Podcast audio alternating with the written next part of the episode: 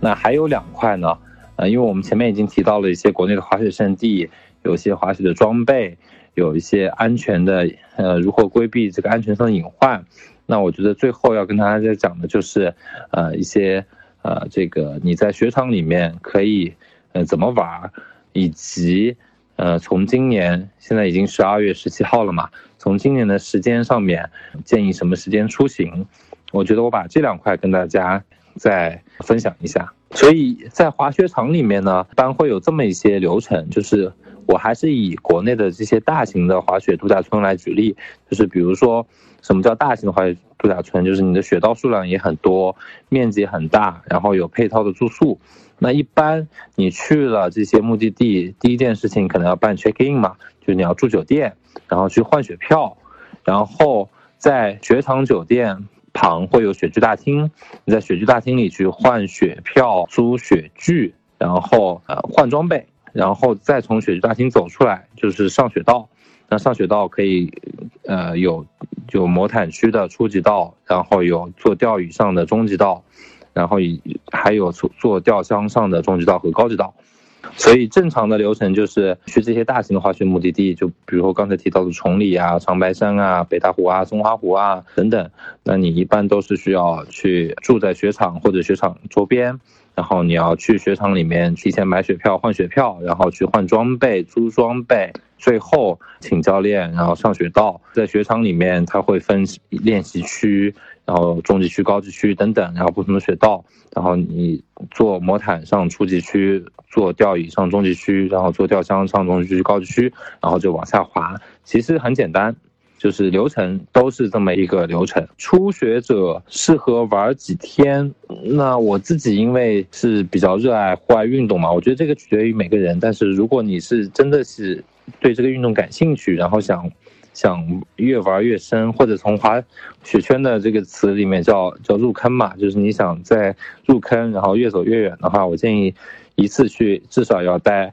两到三天。呃，为什么？因为你第一天上手，比如说你刚请教练，你刚刚开始掌握一些初级的滑行的动作，或者刚刚开始滑行，至少要要半天到一天的时间，那你这个才刚刚开始体验到这个运动的快乐。其实你要到第二天再巩固你的这些动作要领，然后再开始独立滑行，到第三天你可以稍微放速一点玩，所以这个时候才是这个最快。啊，所以，呃，初学者我建议一般去这些大型的目的地的话，要待两到三天，甚至更长。我看到过身边很多朋友都是一去待至少半周到一周，就是滑个够。因为在雪圈还有另外一个词叫刷雪道，就刚才有讲到，每个滑雪场的特点都不一样，每一条雪道的特点都不一样。就是这个都是要靠你自己去体验，自己去刷雪道的时候，你才能知道说啊，这这个雪道的特点是它到这儿有一个陡坡，然后然后你可以做一个小猫跳，或者是到这边它的甚至是有些不好的，比如说这个山坡到了下午的时候风特别大，然后冰面特别多，那你就要搓板搓的会比较厉害，等等等等。那我最后再补一个话题，就是关于出行时间。我的建议是这样，就是从今年的，因为今年疫情嘛，大家都知道，这个去国外基本是不可能的事情，所以滑雪这项运动就是异常的火爆。所以从今年的时间角度，我建议大家，如果想要春节，甚至春节之前就跨年双旦出行的话，其实双旦出行现在定。你这些大型的雪场的雪场酒店都比较难预约得到，那我建议，如果你是想从只带着家人朋友有假期的角度，那还是在呃传统的这个就是假期的时间，但是这个时间会费用会比较高。那如果你是想从从错峰出行的角度来讲的话，一月中中下旬春节前，然后到过完春节的二月。中下旬，甚至到三月，因为在国内的这些雪区来讲，基本上能有到五个月的雪期，从十一月份开始。因为像今年的十一月份，其实十月底的时候，崇礼的雪场已经开门了，然后到三月末或者三月份是封板季嘛，三月末甚至呃，像新疆四月初有的雪场是还还有在下雪在开业的。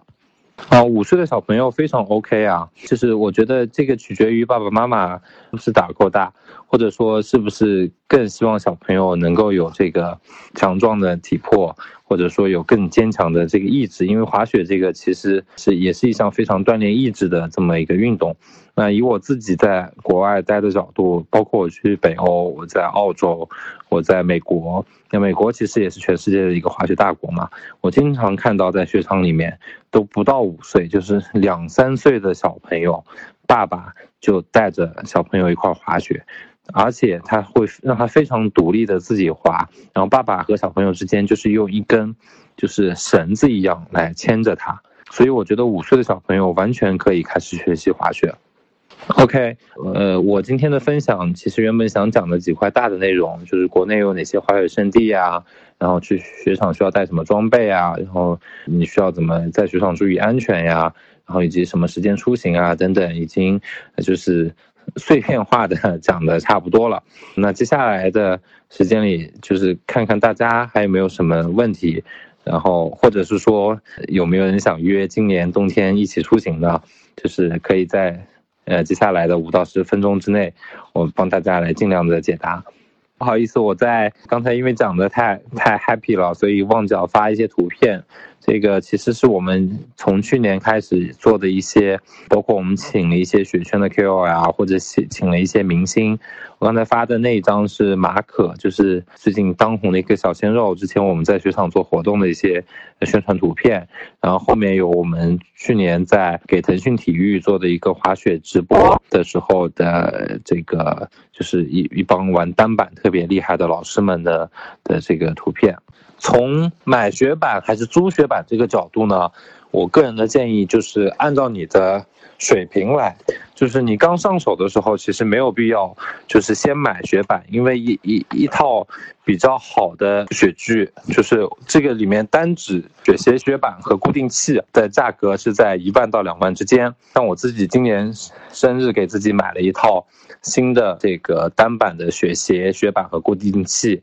还有一个板包。就是差不多要一万到两万之间了，所以如果是小白新上手的时候，我建议先租雪场的。但是有一些装备是可以先提前买起来，比如说你穿在里面的速干衣，然后你的眼镜、头盔这些，包括手套，其实可以提前置办起来。直升机滑雪这个已经是非常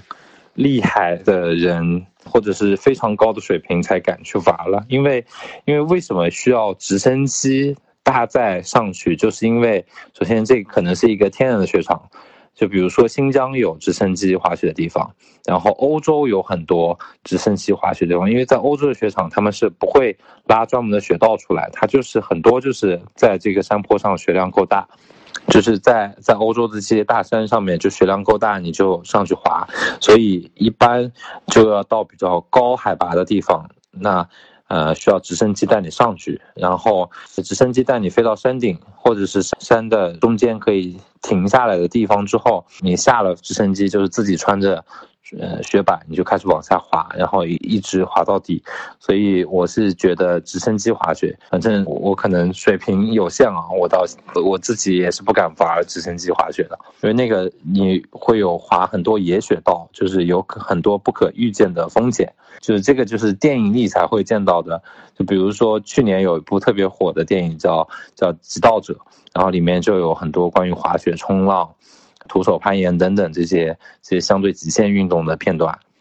但是有可能我们的灰灰加肥，嗯，是一个隐藏的大神，那那你真的是可以去体验一下，然后你可以体验完了告诉我一下，在国内直升机滑雪的感受怎么样？那目前我以我知道的消息，呃，只有在新疆，呃，有直升机滑雪，而且今年因为疫情的原因还没有开。对的，夜滑，呃，就有个别雪场是有夜滑的，包括我刚才讲到的崇礼的滑雪场里面，富龙是崇礼唯一一个可以夜滑的雪场。但是在夜滑这件事情上面呢，我的理解是这样，就是因为到了晚上，特别是在崇礼风比较大的情况下，是晚上滑雪的一个气温是很低，然后风又很大，所以会比较冷，然后再加上气温一低，风大，把雪道上的这些。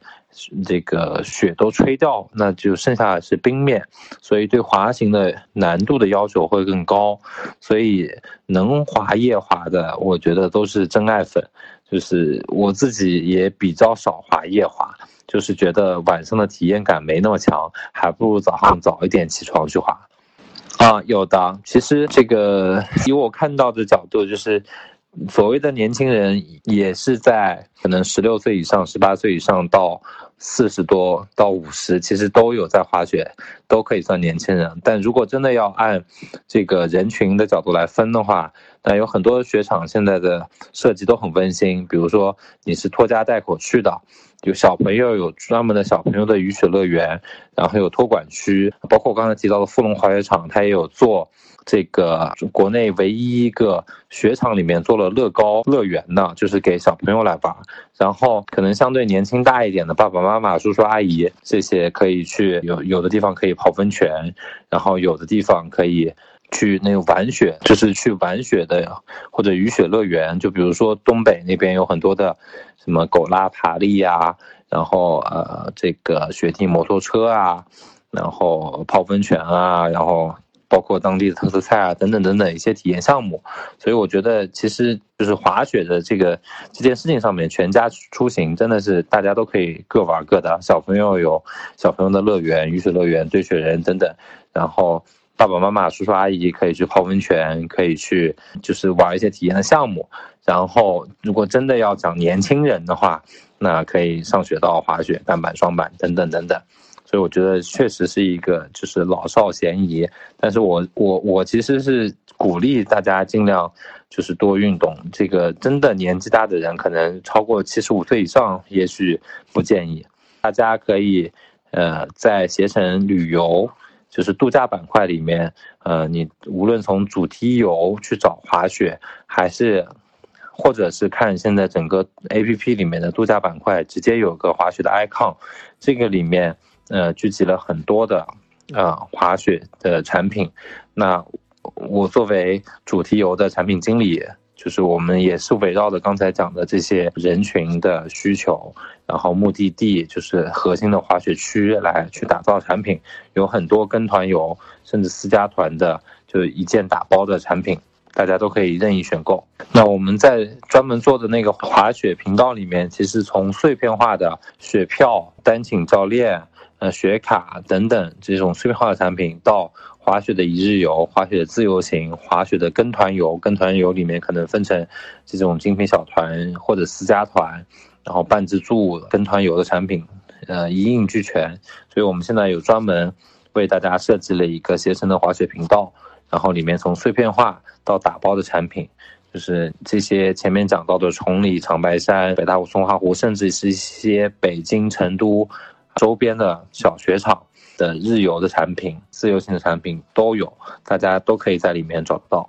啊，希望今年的雪季可以跟大家在在雪道上遇到。然后，如果接下来有有想去滑雪、想找产品、想挑目的地，或者有其他疑问的小伙伴，啊，我不知道就是有没有这个途径，嗯，可以都联联系我，或者联系我们的小伙伴，联系我们微领队组的小伙伴。最后我再插一个，这个也是一个新闻的，算之前引起一阵小风波吧。呃，这个事情是这样，就是因为每一个雪场的，呃，都会有自己一些官方认证的教练，然后这些官方认证教练既然在呃雪场教学，那他就是要接接受一定的培训，或者他有一个上岗的体系嘛。但是，呃，会有一些，呃，外面的，就我们或者从导游的角度叫野导嘛。就是有一些外面的教练，他可能会，呃，在没有经过这家雪场的允许下，允允许的情况下教，就在雪场雪道上教学，所以，呃，这样的行为呢，就很多雪场是不支持的，因为一旦客户发生一些安全问题，就是就讲不清责任是在谁嘛，到底是这个教练还是这个雪场，所以之前会闹出了这些新闻。教练一般是这样，就是不同雪场都会有自己的定价标准，但是以国内一些大雪场而言的话，大概会分成初级、中级和高级，呃，三个级别的教练。然后那再看他是，呃，小班教学，比如说是一对三、一对五，还是一对一的这种私教，呃，基本上均价一天的话，一天初级教练差不多是在，呃，五百到六百间，然后。中级和高级的教练的费用会更多一点，但是我觉得，呃，如果你你是跟朋友一块儿出行的话，其实可以两三个人一起请一个教练，如果大家水平都差不多的情况下，就可以一起请个教练，这样是可以分摊一下成本，这个也是挺划算的。